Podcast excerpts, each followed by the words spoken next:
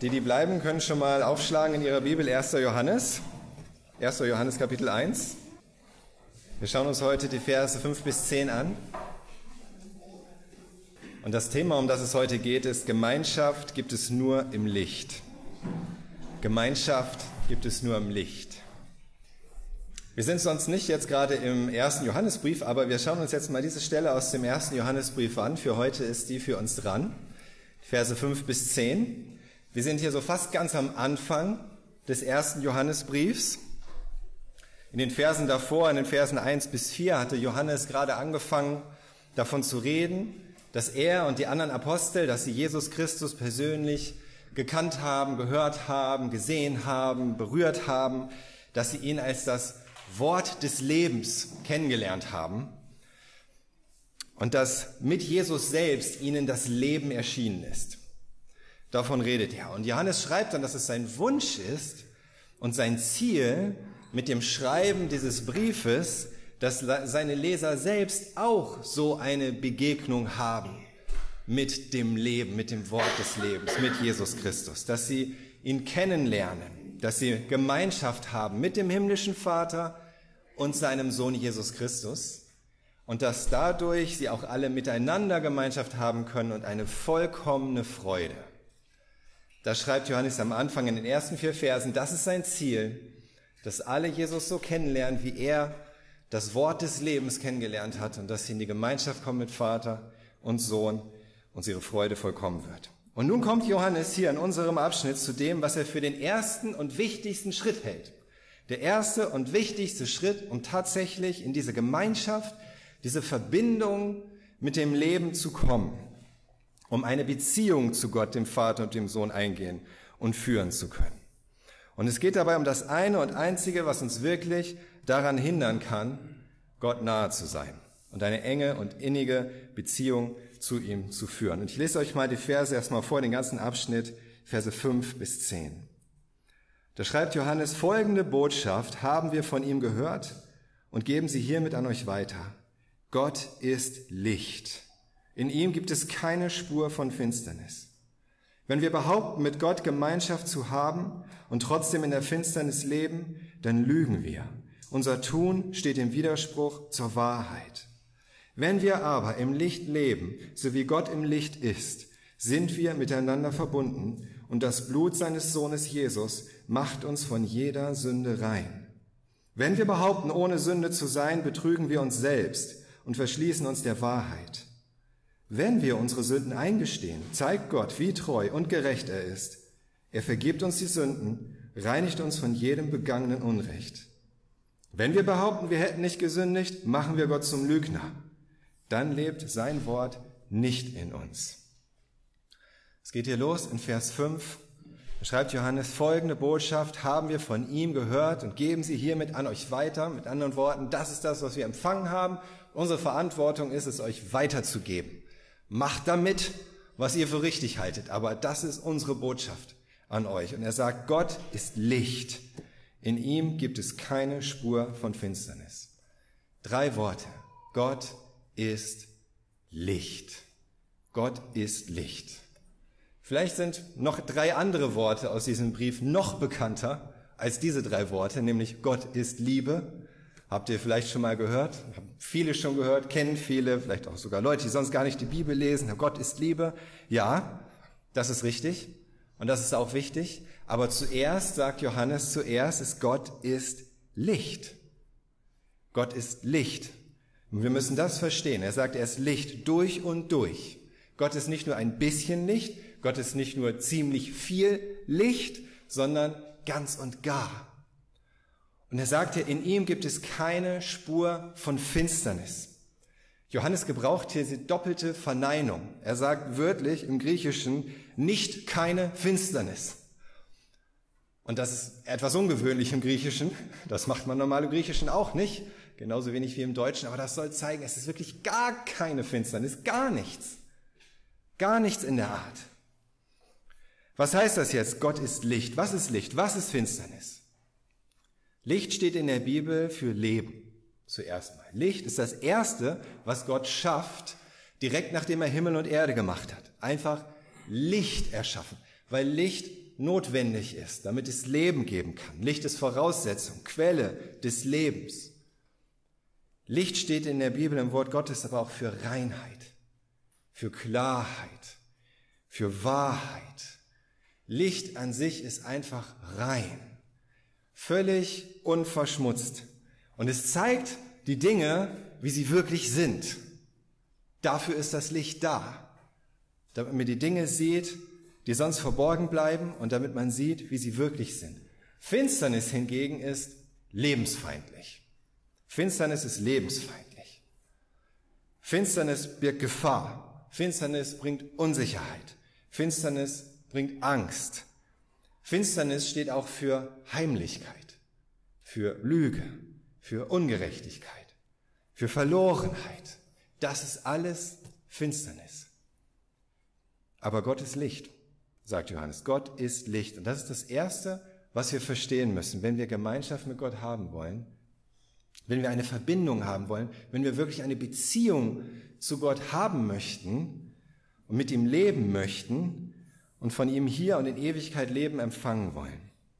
Was bedeutet das nun, dass Gott Licht ist? Das sehen wir, wenn wir uns anschauen, was passiert, was Johannes schreibt, wenn man in Finsternis lebt oder wenn wir im Licht leben. Und diese Verse hier, die Verse 5 bis 10, ich weiß nicht, ob euch das so aufgefallen ist beim ersten einmaligen Durchlesen, das ist so zweigeteilt. Aber nicht so erste Hälfte, zweite Hälfte, sondern es sind im Grunde zwei Themen, zwischen denen Johannes immer so hin und her springt. Licht, Finsternis, Licht, Finsternis, Licht, Finsternis. Vers 5, Vers 6, Vers 7, Vers 8, Vers 9, Vers 10. Und wir können die zusammennehmen zu zwei Blöcken. Verse 5, 7 und 9 leben im Licht. Was heißt es wirklich, Gemeinschaft mit Gott zu haben? Und die Verse dazwischen immer. Die Verse 8, 6, 8 und 10 leben in der Finsternis. Was heißt es, keine Gemeinschaft mit Gott zu haben? Und wir schauen uns zuerst an, was passiert, wenn wir in Finsternis leben oder mit anderen Worten, wie wir keine Gemeinschaft mit Gott bekommen, auch wenn man es vielleicht denken könnte. Wie kriegen wir keine Gemeinschaft mit Gott? Zuerst Vers 6. Da sagt er, wenn wir behaupten, mit Gott Gemeinschaft zu haben und trotzdem in der Finsternis leben, dann lügen wir. Unser Tun steht im Widerspruch zur Wahrheit. Johannes fängt hier an und sagt, wenn wir behaupten. Alle drei Verse, die zu diesem Paket gehören, sozusagen, fangen so an. Wenn wir behaupten oder wörtlich, wenn wir sagen. Das ist einfach etwas, was wir sagen. Wir behaupten das. Alle drei Verse beginnen damit. Wenn wir behaupten. Und was Johannes uns sagt, ist, wir haben eine lebendige Beziehung zu Gott nicht allein dadurch, dass wir behaupten, wir hätten eine. Das funktioniert nicht. Es reicht nicht, sich einfach Christ zu nennen. Es hilft nicht, sich einfach nur nach außen hin so zu geben. Es ist auch so eine Art Behauptung, Christ zu sein. Es reicht nicht, sich einfach nur so zu verhalten, als würden wir an Gott glauben, als würden wir mit Jesus gehen. Dieser Versuch, Gemeinschaft mit Gott zu haben, indem wir so die richtigen Dinge tun, ohne im Herzen wirklich eine Beziehung zu Jesus und zum Vater zu haben, das, sind so, das, ist, das passiert, wenn wir uns konzentrieren so auf christliche Traditionen. Zum Beispiel Hauptsache in den Gottesdienst gehen. Wenn wir uns konzentrieren auf Rituale, Hauptsache getauft, Hauptsache du feierst das Abendmahl. Wenn wir uns konzentrieren auf Feiertage, Hauptsache Weihnachten und vielleicht auch noch Ostern. Wenn wir uns konzentrieren auf so Formeln, ja, das Glaubensbekenntnis mal sprechen, oder überhaupt so, ja, liebe deinen Nächsten ist doch wichtig. Oder solche, solche Sätze wie, aber Gott ist Liebe. Oder auch einfach das Vaterunser zu beten. Diese Dinge an sich sind nicht schlecht. Das ist alles nicht falsch. Aber wenn es alles nur äußerlich ist, wenn es nur so aussieht, so wirkt, als wären wir tatsächlich gläubig, als würden wir wirklich unser Vertrauen auf Jesus setzen, als würden wir wirklich im Herzen Gott lieben, aber es ist nicht so, dann spielt das alles gar keine Rolle. Dann ist es völlig überflüssig, es hilft uns gar nichts. Zwischen den Festen, zwischen den Gottesdiensten, zwischen den Ritualen spielt Gott gar keine Rolle, oder?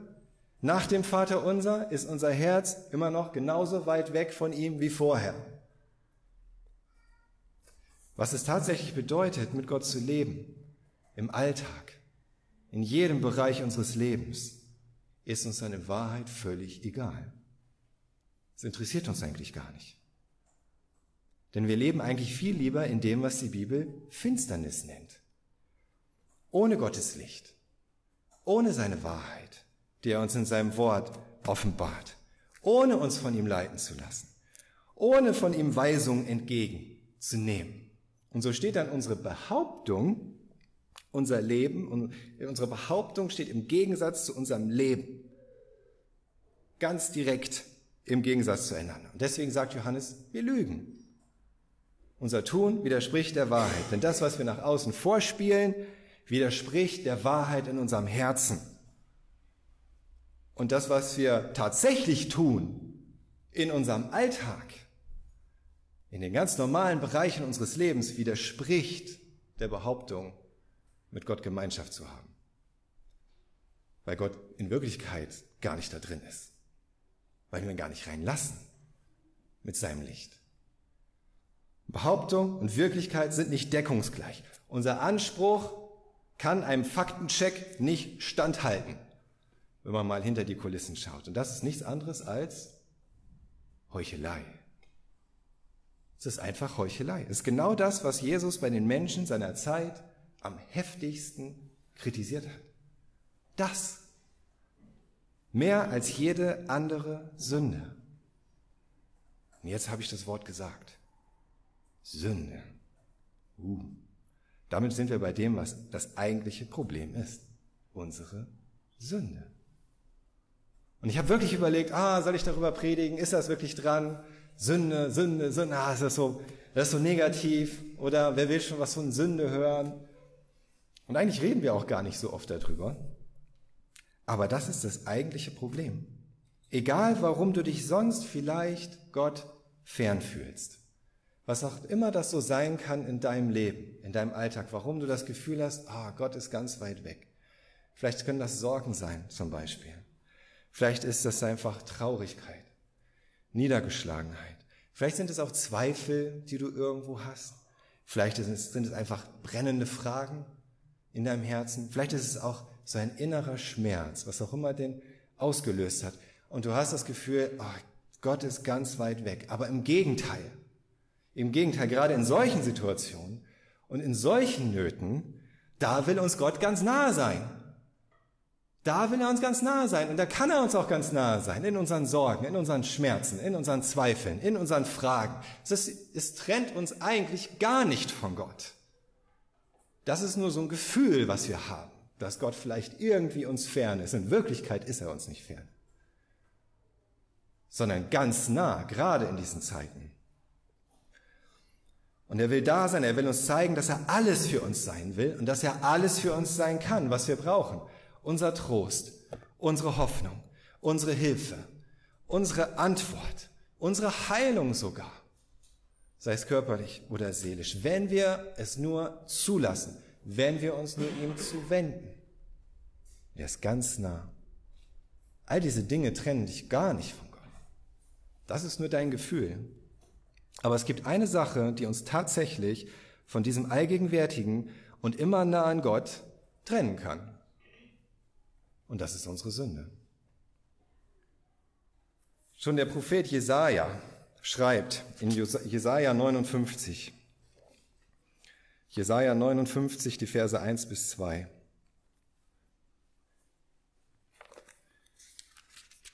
Da heißt es, seht es doch. Jahwes Arm ist zum, ist zum Helfen nicht zu kurz, sein Ohr ist zum Hören nicht zu taub. Wenn du denkst, Gott ist ferne, Gott kann nicht helfen in deiner Not, Gott hört dich nicht, das stimmt nicht. Sein Arm ist zum Helfen nicht zu kurz, sein Ohr ist zum Hören nicht zu taub.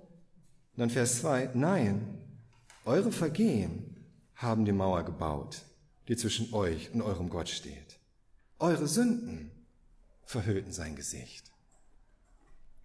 Es sind nicht eure Sorgen, es ist nicht eure Not, die das Problem ist, es ist, sind die Vergehen. Es sind die Sünden, die die Mauer aufbauen, die Trennung von Gott. Was tatsächlich dazwischen kommen kann, weil er ein heiliger und gerechter Gott ist, weil er, wie Johannes sagt, Licht ist. Das gehört einfach mit dazu. Wenn Gott Licht ist und in ihm keine Spur von Finsternis, da kann es auch keine Finsternis geben und dann kann Finsternis mit ihm und seinem Licht auch niemals sich vermischen. Das funktioniert nicht. Und diese Finsternis unserer Sünde in uns, in unserem Herzen, in unserem Leben, das ist das Problem. Weil er mit Finsternis nichts zu tun haben kann. Nur wenn wir dieses Problem unserer Sünde erkennen, nur wenn wir entsprechende Entscheidungen treffen, wir werden gleich sehen, welche das sind, kann Gott uns helfen. Nur dann kann die Trennung überwunden werden, hier und auch in Ewigkeit. Und deswegen sagt Johannes dann weiter in Vers 8, dem nächsten Vers von unserem Paket, wenn wir behaupten, ohne Sünde zu sein, betrügen wir uns selbst und verschließen uns der Wahrheit. Das ist die nächste Behauptung, die uns nicht hilft, wirklich Gott nahe zu kommen, die uns nicht hilft, mit ihm Gemeinschaft zu haben, ist zu sagen, ich weiß nicht, wie das bei dir ist, aber ich für meinen Teil, ich bin in Ordnung. Und deshalb ist zwischen mir und Gott auch alles klar. Manche meinen wirklich, nichts falsch zu machen. Und nie irgendwas falsch zu machen. Und wenn irgendwas falsch läuft, dann sind natürlich immer alle anderen schuld. Manche würden sagen, nun gut, ich bin vielleicht nicht perfekt. Ja, natürlich kann ich auch mal einen Fehler machen, ich kann mich auch mal irren, aber das würde ich ja jetzt nicht direkt Sünde nennen, oder? Sünde ist doch viel schlimmer. Sünden sind das, was andere Leute machen, die viel schlechtere Menschen sind als ich. Das ist Sünde, richtig?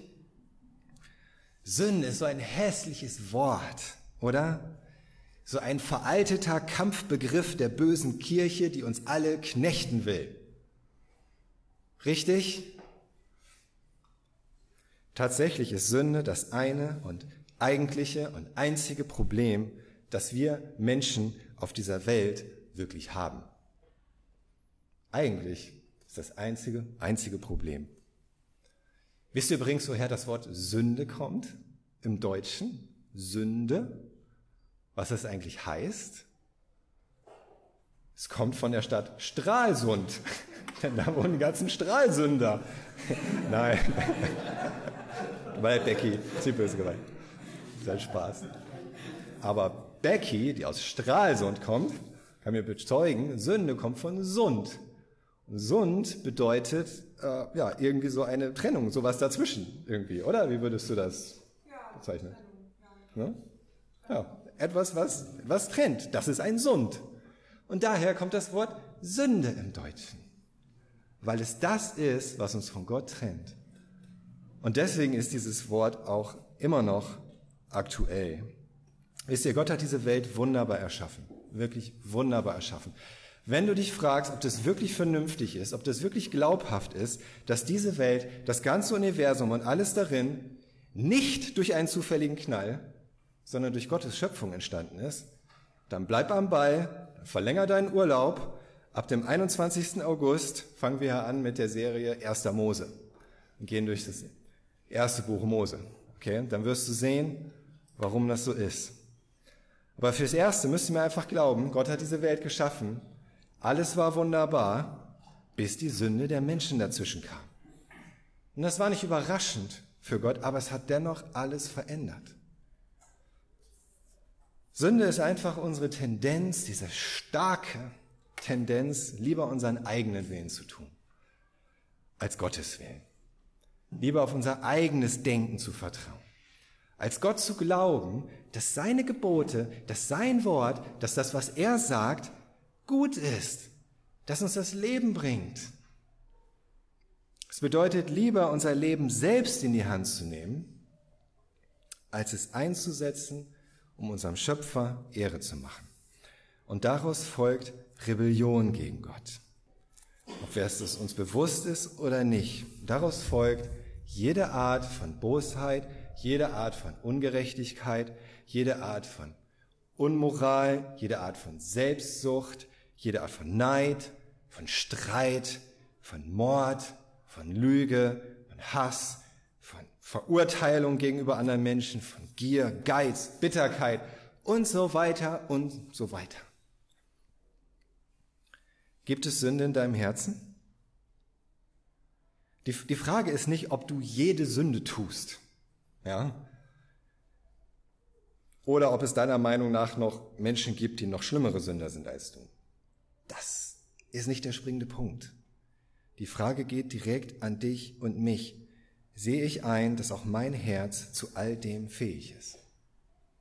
Sehe ich ein, dass auch vieles davon auch schon in meinem Herzen Raum eingenommen hat und sogar meine Gedanken bestimmt hat, meine Worte bestimmt hat, meine Taten bestimmt hat. Und obwohl ich dich vielleicht gar nicht kenne. Vielleicht haben wir uns heute zum ersten Mal gesehen. Und ich weiß schon gar nicht, was in deinem Herzen vor sich geht. Ich habe keine Ahnung. Aber ich kann dir garantieren, du bist ein Sünder. Und du bist eine Sünderin. Weil dein Herz ganz genauso sündig ist, wie das von jedem anderen Menschen auf dieser Erde auch. Da gibt es keine Ausnahmen. Die eine Ausnahme war Jesus Christus, der Sohn Gottes. Paulus schreibt in Römer 3, Ende von Vers 22 und Vers 23, Römer 3, da gibt es keinen Unterschied, denn alle haben gesündigt und die Herrlichkeit Gottes verloren. Es gibt keinen Unterschied. Wenn wir meinen, wir wären die Ausnahme, es gäbe nichts, was uns irgendwie von dem Gott, der Licht ist, trennt, dann betrügen wir uns nur selbst. Dann belügen wir unsere Umgebung und sogar uns selbst. Und dann sind wir nicht nur Heuchler, wir verschließen unser Herz ganz und gar, sagt Johannes vor der Wahrheit. Wir wollen sie nicht einmal mehr hören. Ist das bei dir so? Willst du das nicht einmal mehr hören, was die Wahrheit ist, über dein Herz, über dein Leben? Und Johannes sagt, es wird sogar noch schlimmer. Letzter Vers unseres Pakets, bevor wir dann in das positive Paket kommen, Vers 10. Er sagt, wenn wir behaupten, wir hätten nicht gesündigt, machen wir Gott zum Lügner dann lebt sein Wort nicht in uns. Ich kann vielleicht meiner Umgebung vormachen, ich sei ein Christ, ich würde im Herzen an Jesus glauben. Ich kann mir selbst einreden, dass ich ja nicht so schlimm bin wie alle anderen. Und mein Herz an sich doch eigentlich noch ganz gut ist. Und ich kann mich so gegenüber Gott verschließen. Aber wenn ich dann auch noch wirklich sage, ich habe wirklich noch nie gesündigt in meinem Leben, oder wenn Gott mir Dinge aufzeigt,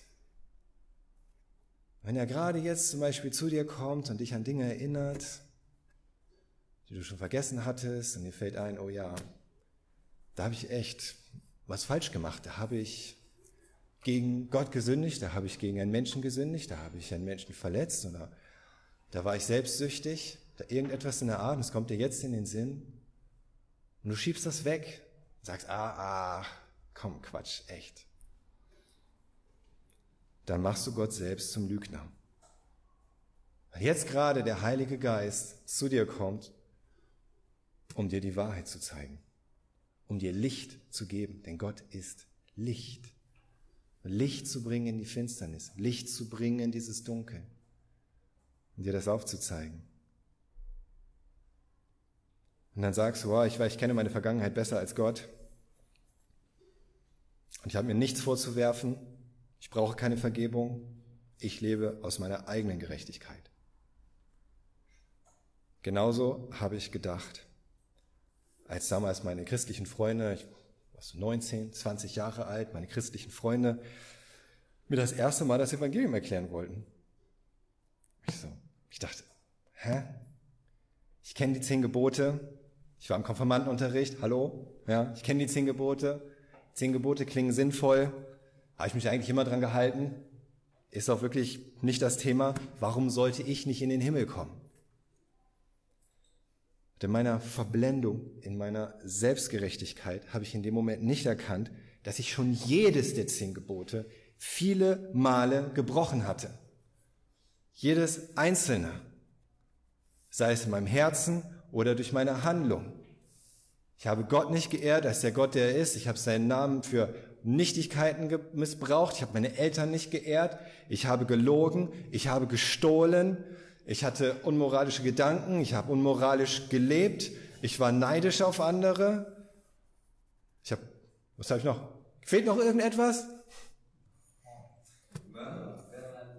Richtig, genau. Und ich habe in meinem Herzen gemordet. Denn Jesus sagt, wer seinen Bruder hasst, der hat im Herzen ihn ermordet. Und ich habe es in dem Moment nicht erkannt. Und ich wollte es auch gar nicht erkennen. Ich habe gedacht, wozu brauche ich Jesus? Ich brauche das nicht. Und wenn Jesus sagt, wie meine Freunde mir immer wieder wiederholt haben, Jesus sagt, keiner kommt zum Vater als nur durch mich. Ich gesagt, nein, das stimmt nicht. Ich habe Gott zum Lügner erklärt. Dadurch, dass ich das gesagt habe. Dann ist Gott ein Lügner, der behauptet, dass ich nur durch das Opfer seines Sohnes, nur dadurch gerettet werden kann. Und ist Jesus ein Lügner, der sagt, dass er der einzige Weg ist zum Vater. Und so werde ich nie, in Ewigkeit nicht Zugang zu Gott bekommen. Wenn ich ihn nicht, der selbst Licht ist und Wahrheit zum, Lüge, zum Lügner erkläre. Vielleicht würdest du das nie tun. Vielleicht würdest du nie so weit gehen zu sagen, Gott ist ein Lügner. Du denkst, das, das sei ferne von meinem Herzen. Aber weißt du was? Du merkst, dass du auf dem direkten Weg dahin bist, wenn du gegenüber anderen Menschen, auch anderen Christen, kritisch bist und immer kritischer wirst, während es dir immer schwerer fällt, das, was Gott in seinem Wort sagt, auf dein eigenes Leben anzuwenden. Prüfe dich selbst. Wie ist dein Herz eingestellt gegenüber den anderen Menschen und ihren Fehlern? Und wie ist dein Herz eingestellt gegenüber deinen eigenen?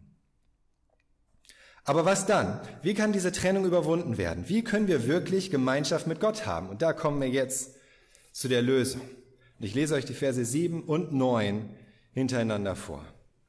Wenn wir aber im Licht leben, so wie Gott im Licht ist, sind wir miteinander verbunden und das Blut seines Sohnes Jesus macht uns von jeder Sünde rein. Wenn wir unsere Sünden eingestehen, zeigt Gott, wie treu und gerecht er ist. Er vergibt uns die Sünden und reinigt uns von jedem begangenen Unrecht.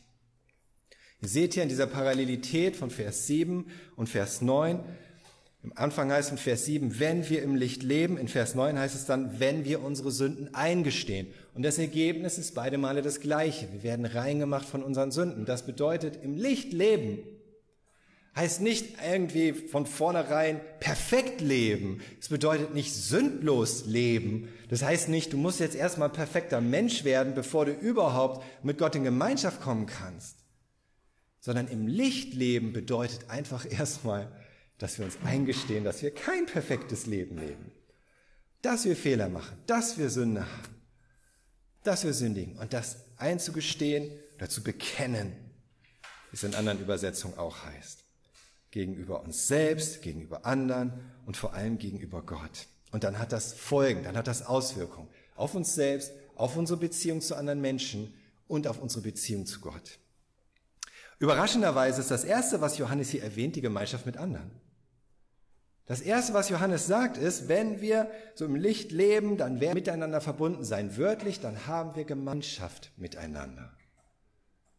Dieses, das Gemeinschaft bedeutet, wir haben dann etwas gemeinsam, was uns verbindet. Und so ist das auch. Echte Gemeinschaft, auch mit anderen Menschen, auch und gerade mit den Menschen, die uns eigentlich echt nahestehen und die wir besonders lieb haben. Diese echte Gemeinschaft, die kann es nur im Licht geben. Ist dir das schon mal aufgefallen? Echte Gemeinschaft gibt es nur im Licht. Wo auch immer wir irgendetwas versuchen, verborgen zu halten, in der Dunkelheit zu halten, in der Finsternis zu halten, wenn wir nie, nie, nie die wirkliche, echte, enge, innige Gemeinschaft haben. Letztes Jahr war ich auf einem Treffen von anderen Calvary Chapel Pastoren so aus Deutschland. Und solche Treffen sind immer eine schöne Abwechslung. So mit anderen Pastoren zusammenkommen hier, Kevin, kennst das, oder so, Rocco hier. Immer ist immer schön, mit anderen Pastoren mal zusammenzukommen, oder? Und dann kommt man zusammen, man teilt Erfahrungen, man hört, wie es bei den anderen so läuft, lacht miteinander, betet miteinander. Aber wisst ihr was? Sogar auch unter diesen vielen reifen, geistlichen Pastoren kann dieses Zusammensein ziemlich oberflächlich sein. Oder? Da können dann Dinge schön geredet werden oder unter den Teppich gekehrt und da können wir dann versucht sein, etwas darstellen zu wollen. Oh, schau mal, wie toll meine Gemeinde sich entwickelt oder wow, wie gut habe ich alles im Griff als Pastor. Und dazu bin ich noch ein vorbildlicher Ehemann und wusstest du, dass ich Vater des Jahres werde und so weiter und so weiter. Und dann ist es ganz nett, so zusammen zu sein. Es ist ganz nett, eine nette Abwechslung, ist auch ganz lustig, aber so richtig gut. Und so die echte Verbundenheit in tiefer Gemeinschaft, die gibt es so nicht. Sondern nur, wenn es so ist wie beim letzten Mal zum Beispiel, unserem letzten Pastorentreffen, nachdem einer wirklich ausgepackt hat, nachdem einer wirklich einfach mal angefangen hat auszupacken und zu erzählen, wie es ihm geht, womit er gerade auch echt zu kämpfen hat, auch seelisch zu kämpfen hat, wo er tief erschüttert ist, wo er Fehler gemacht hat, wo er Schwächen hat, wo er Gebet braucht, dann haben auch alle anderen Mut gefasst und haben nacheinander von ihren Nöten erzählt, von ihren Schwächen erzählt, von ihren Unzulänglichkeiten, sei es als Pastor, sei es als Ehemann, sei es als Vater, sei es als Freund, sei es als Christ. Und wir hatten echte Gemeinschaft untereinander. Echte Gemeinschaft. Und konnten wirklich auch so füreinander beten, wie das jeder Einzelne brauchte. Und so, dass Gott wirklich wirken konnte. Wow. Und ich sage nicht, dass in jeder Situation, in jedem Setting du immer alles erzählen solltest. Ja, natürlich nicht. Aber gibt es überhaupt eine Situation? Gibt es überhaupt eine Gemeinschaft, eine, eine Gruppe von Menschen, die dir nahestehen oder vielleicht auch mindestens einfach nur einen anderen Menschen, dem gegenüber du wirklich offen bist und wirklich ehrlich? Und würdest du anderen Menschen gegenüber deine Schwächen zugeben, deine Fehler, deine Sünden eingestehen? Und wir denken dann häufig, oh, was, was denken die Leute dann von mir? Dann verliere ich meinen guten Ruf, dann respektieren sie mich nicht mehr. Aber wisst ihr was?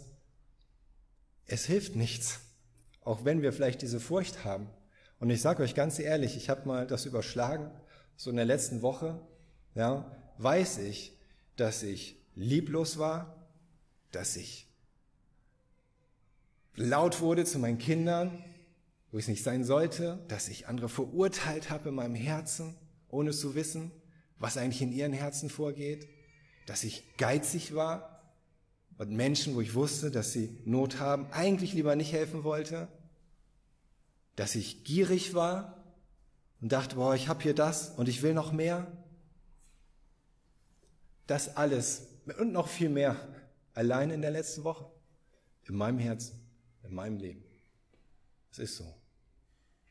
Und es hilft nichts, das irgendwie zu vertuschen oder beiseite zu schieben. Aber ich habe auch die Erfahrung gemacht, ehrlich zu sein, mit unseren Schwächen bewirkt in der Regel nicht, dass die Menschen dich weniger respektieren oder dass sie irgendwie danach schlecht über dich denken. Denn eigentlich ist diese Offenheit und Ehrlichkeit das, was wir brauchen in dieser Welt. Und ich glaube, das ist das, wonach sich eigentlich alle sehen. Und wenn du möchtest, dass andere dazu frei werden, dann geh selber diesen Schritt und mach das, damit sie frei werden können. Glaub nicht, du wärst der Einzige oder die Einzige, die damit zu kämpfen haben, sondern komm ins Licht mit dem, womit du zu kämpfen hast. Such dir Menschen, denen du das erzählen kannst, wo du das teilen kannst, wo ihr miteinander darüber beten könnt. Komm ins Licht. Und dann ist eine echte Gemeinschaft möglich. Und dann ist es auch für unsere Gemeinschaft mit Gott dieses Leben im Licht lebenswichtig. Lebenswichtig. Johannes sagt, wenn wir im Licht leben, wenn wir mit unseren Sünden ehrlich umgehen, dann kann Gott uns von unseren Sünden reinigen. Und wenn wir rein sind, dann können wir auch mit ihm in enger Gemeinschaft leben. Wenn du weißt, dass Gott dich gereinigt hat, wenn du weißt, dir ist vergeben, dann weißt du auch, dass nichts jemals irgendwie dazwischenkommen könnte. Zwischen dich und Gott und in diese Beziehung. Und wenn du weißt, dass du in dieser Beziehung mit Gott lebst, in dieser engen Gemeinschaft, wo einfach nichts dazwischen kommt, dann kannst du ganz anders umgehen mit Sorgen, mit Trauer, mit Fragen, mit Verzweiflung, mit Schmerzen. Wenn du einfach weißt, Gott ist dir nahe. Ich habe euch etwas mitgebracht. Wisst ihr, was das hier ist? Es wird auch genannt die Kobra. Der Biss ist tödlich. Nein, ist nicht tödlich. Nicht für dich zumindest. Das ist so ein Ding gegen Insektenstiche. Ja, besonders gut gegen Mückenstiche. Du kannst das auf deine Haut anwenden. Dann drückst du, tust es da auf den Stich, wo du gestochen wurdest. Ja, und dann drückst du auf den Knopf. Wenn du noch ein bisschen Angst hast, drückst du auf den linken Knopf. Dann dauert es nicht so lange. Und wenn du die volle Portion haben willst, wenn du sagst, ich bin hart, ja, nur die Harten kommen in den Garten, dann drückst du den rechten Knopf. Drück mal. Soll ich? Okay, ich mach mal, ich drück mal an eine schöne Stelle, wo nicht so viele Haare sind. So, ich drücke jetzt mal auf den rechten Knopf. Es macht einmal Piep. War schön, dich kennengelernt zu haben. Und es tut richtig weh. Es tut echt weh. Muss man einfach zugeben. Und dann ist es zu Ende. Wisst ihr was? Ich finde, das ist genau das, was Sündenbekenntnis ist. Genau wie das hier. Du weißt, da hast du so einen Stich, ja? Da ist ein Stich und da ist Gift, dieses toxische Gift. Und wie auch immer, ob es eine Mücke ist oder eine Wespe, wird sich entweder jucken oder es wird dir wehtun und es wird sich vielleicht sogar entzünden und im schlimmsten Fall könntest du sogar daran sterben was wir nicht hoffen wollen. Aber möglich wäre es. Ja? Aber es gibt das hier. Und wenn du damit auf diesen Stich gehst, ja, und das anmachst, dann kommt Hitze.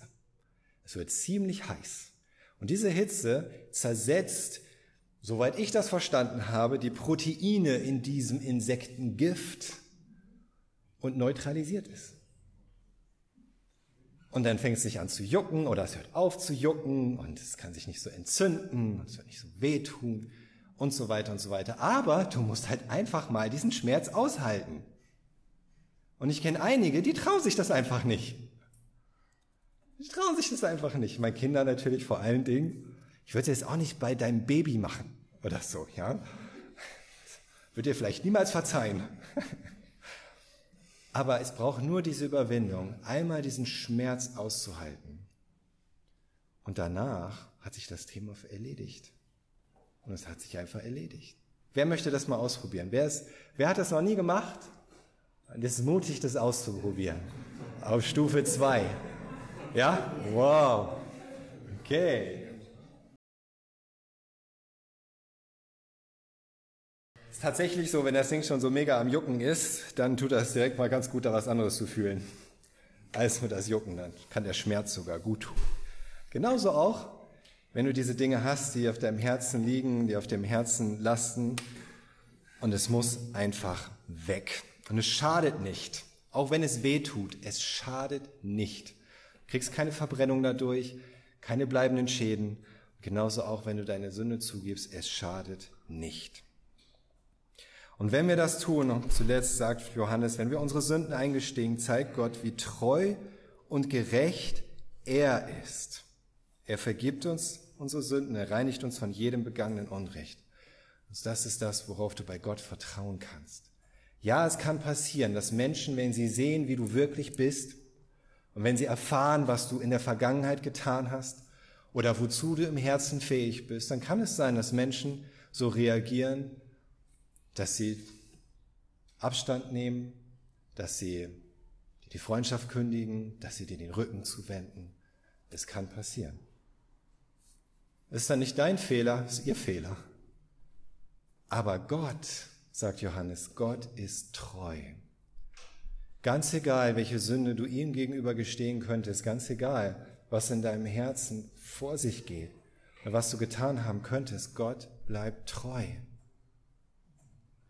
Und selbst wenn du zu ihm kommen musst und gestehen musst, Gott, ich war dir fürchterlich untreu. Ich habe dich vernachlässigt, ich habe dich im Grunde in die Wüste geschickt, ich habe ohne dich gelebt. Wenn ich ehrlich bin, warst du mir egal zwischen Weihnachten und Ostern. Und danach sowieso. Und ich war untreu, aber Gott ist treu. Darauf kannst du vertrauen. Und Johannes sagt, Gott ist gerecht. Gott ist gerecht, wenn er dir dann diese Sünden vergibt. Warum? Weil für diese Sünden schon bezahlt wurde. weil Jesus dafür schon am Kreuz gestorben ist.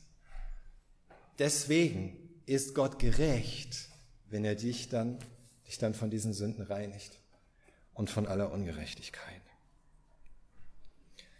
Schon immer, von Anfang an ging es deinem Schöpfer darum, in Gemeinschaft mit dir zu leben. Darum gibt es diese Welt und das ganze Universum, weil Gott mit dir Gemeinschaft leben wollte. Deswegen, in einer engen, in einer liebevollen Gemeinschaft, wie der vollkommene Vater mit seinem Kind, wie der engste Freund, wie das engste Paar. Schon als Gott Licht an sich schuf, wollte er dir Leben schenken das mit seiner Nähe erfüllt ist. Und er will nichts lieber als dein Leben mit seinem Licht erfüllen, damit all die Finsternis rauskommt. Und selbst wenn du schon lange Christ bist, ich sag dir, erinnere dich daran, das Einzige, was dazwischen kommen kann, ist deine Sünde. Und wenn Gott dir etwas zeigt, dann diskutier nicht lange rum mit ihm. Dann versuch es nicht zu leugnen und wegzuschieben. Dann bring es einfach zu ihm. Gesteh es ein, bekenn deine Sünde Empfang seine Vergebung und es ist vorbei. Es ist vorbei. Und wenn du so lebst und durch den Alltag gehst und weißt, es kann dich ohnehin sonst nichts von Gott trennen, dann findest du diesen Frieden, nach dem du dich eigentlich sehnst. Diese tiefe innere Gewissheit, dass Gott immer nah ist, immer bei dir ist, dich nie allein lässt, dich nie loslässt, dich nie fallen lässt, dass er immer für dich ist, dass nichts und niemand gegen dich sein kann nichts in dieser Welt dich trennen kann von seiner Liebe. Und dass er immer zu seinem Ziel kommt in deinem Leben. Darum lass ihn das tun, was er am liebsten tun möchte. Dich befreien aus der Finsternis, dich reinigen von deinen Sünden und mit dir in seinem Licht leben für immer. Amen.